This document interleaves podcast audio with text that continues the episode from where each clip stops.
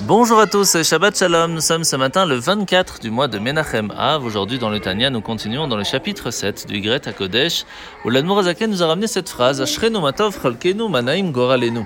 Alors nous sommes tellement heureux de la part que nous avons et comme elle est agréable, le sort que Dieu nous a donné. Alors nous avions expliqué quelle est cette part que nous avons, c'est que dans les 613 commandements, eh bien chaque fois que nous faisons une mitzvah, nous profitons de la part que Dieu y a mis à l'intérieur et nous pouvons donc ressentir Dieu, pas seulement dans la mitzvah, mais en fin de compte dans notre vie au jour le jour. Mais alors que veut dire Umanaim Goralenu Que notre sort est agréable. De quel sort parle-t-on? Il faut comprendre que chacun d'entre nous est différent, on le sait. Mais aussi dans les mitzvot, car il y a chacun d'entre nous va avoir une mitzvah spécifique que Dieu va choisir qui va lui faire beaucoup de bien. Il y a des gens qui sont plus attirés à mettre les téphilines et que pour eux c'est un moment très grand, d'autres qui sont plus attachés à l'étude de la Torah, d'autres à la tzedaka et d'autres à d'autres choses. Chacun a une mitzvah qui lui parle plus qu'à d'autres. Et ça c'est le sort que Dieu va nous donner. On ne peut pas bien sûr s'arrêter à cela, mais cela doit nous donner des forces et de l'enthousiasme pour pouvoir continuer à aller plus loin encore et à réussir à faire les 613 commandements et à ressentir toute cette beauté avec tout cela.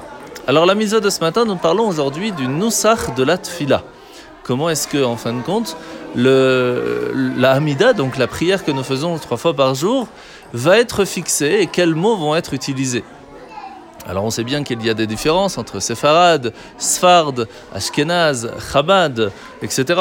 Le Rambam va lui aussi venir nous expliquer chaque petit détail de la Hamida, ce qui est intéressant à prendre un moment et venir s'asseoir et étudier. Alors vous le savez, nous venons d'expliquer dans le Tanya que dans chaque génération, eh bien, chaque personne va avoir une mitzvah qui lui parle. Il faut savoir que dans les générations précédentes, c'était plus l'étude de la Gemara, par exemple, qui était vraiment la chose à étudier.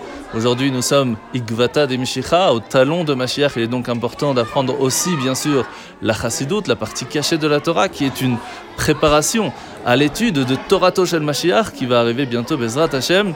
Et bien sûr, on ne peut pas s'arrêter à cela, car dans notre génération, c'est la mitzvah de Havat Israël qui prévaut, et donc l'importance de partager notre connaissance, comme on le fait maintenant dans le petit mot de Torah. Alors nous sommes aujourd'hui dans Parashat Re'e, à la fin de la Parashat, nous voyons que Moshe va faire part au peuple juif de la loi selon laquelle, à l'année shabbatique, va annuler les dettes, au point qu'il est interdit de ne pas prêter de l'argent parce qu'on a peur que comme c'est bientôt l'année de la Shemitah, alors la personne n'aura pas le temps de nous rembourser et on ne pourra même pas venir demander un remboursement. Et pourquoi Dieu nous demande de faire cela? Car il nous dit, sache que, en fin de compte, c'est Dieu qui va s'occuper de te rembourser si besoin est. Cela nous rappelle une chose très importante.